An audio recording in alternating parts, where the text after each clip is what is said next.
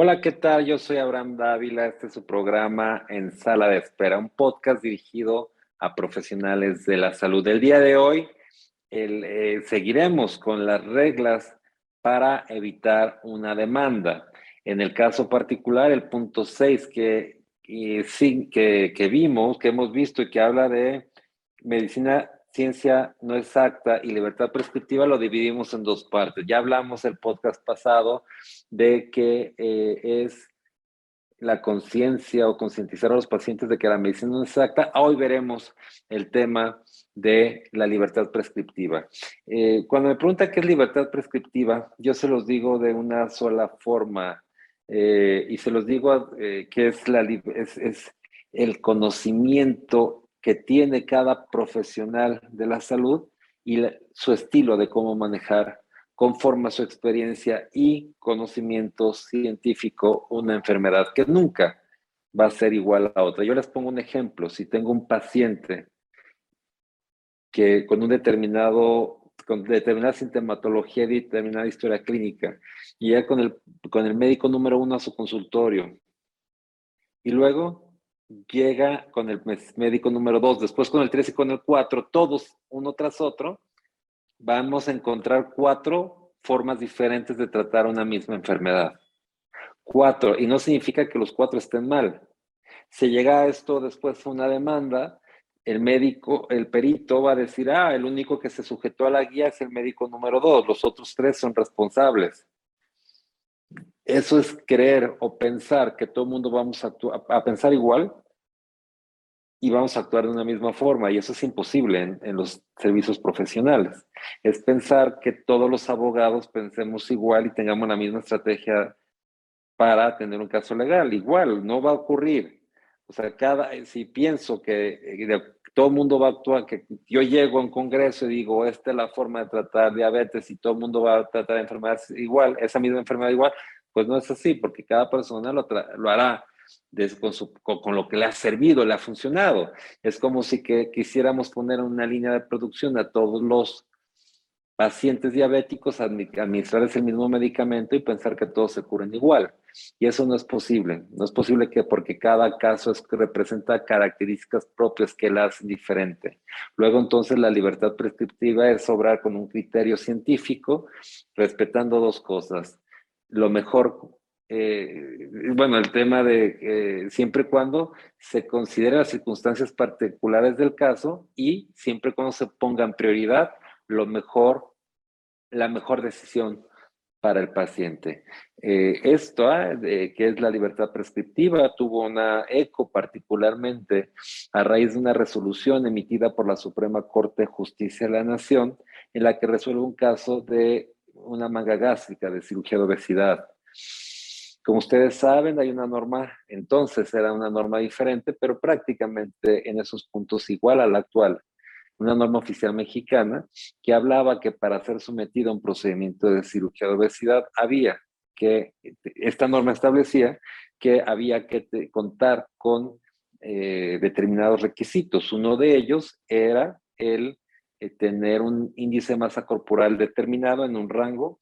Y además el segundo era, entre otros, eh, contar con la decisión o aprobación de un grupo multidisciplinario de médicos, un psicólogo, endocrinólogo, nutriólogo, etcétera, y que solamente así se podría ser candidato a esta cirugía la persona, el paciente insatisfecho con el servicio de la atención médica, presenta una demanda eh, civil en contra de este médico, argumentando que no se habían cumplido esos dos requisitos que eran obligatorios de acuerdo a la norma, como todas las normas son obligatorias, y entonces bajo ese escenario, eh, de las normas oficiales mexicanas, ante ese escenario, eh, el juez de primera instancia determina que hay, que hay es culpable el médico porque eh, no, no había cumplido estos dos requisitos que eran eh, obligatorios para el paciente.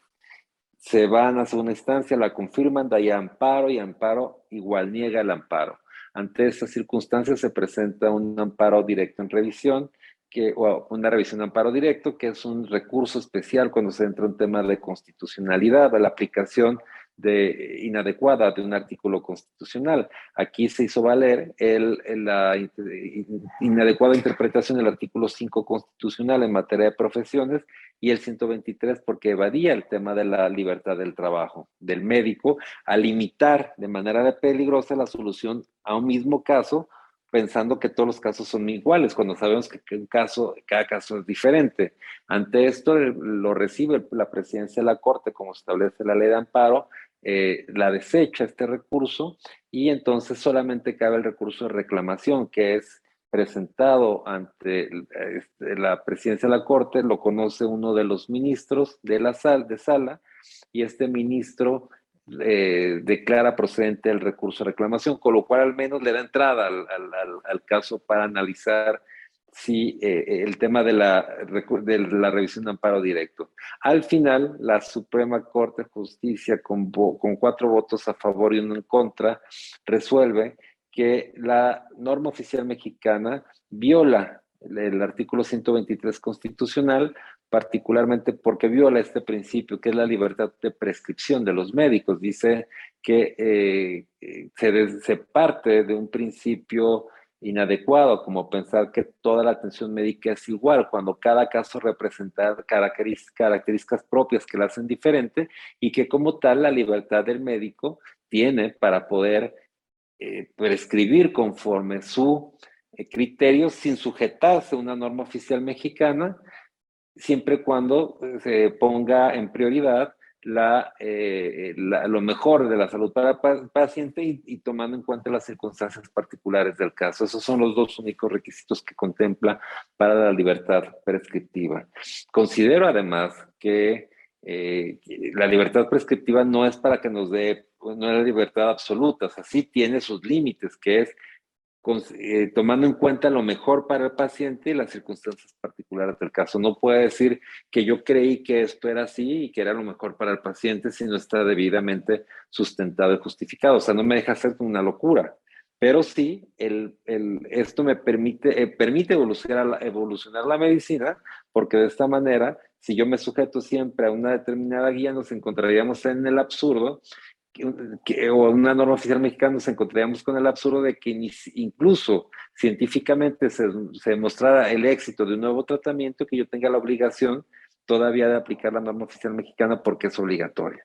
De ahí la necesidad de, e importancia de que este principio elemental eh, del, derecho, que es la libertad prescriptiva, igual que en el derecho, pues es la libertad que tiene un profesionista para actuar conforme a sus conocimientos, siempre y cuando sea lo mejor para la persona que atiende. Esa es la libertad prescriptiva y eh, yo, yo les pido que eh, mi sugerencia es que siempre se aplique en beneficio, tomando en cuenta lo más beneficioso a este paciente y que sí podamos eh, pensar por qué la manera de evolucionar como eh, le damos seguimiento a las guías que no son guías de práctica clínica del CNTEC que no son obligatorias, del CNTEC que no son obligatorias, pero que me van a dar luz de cómo llevar a cabo un tratamiento médico, pero que sí utilice lo que, lo que, lo que vea que funciona, lo que sea mejor para el paciente, porque puedo someterme a una guía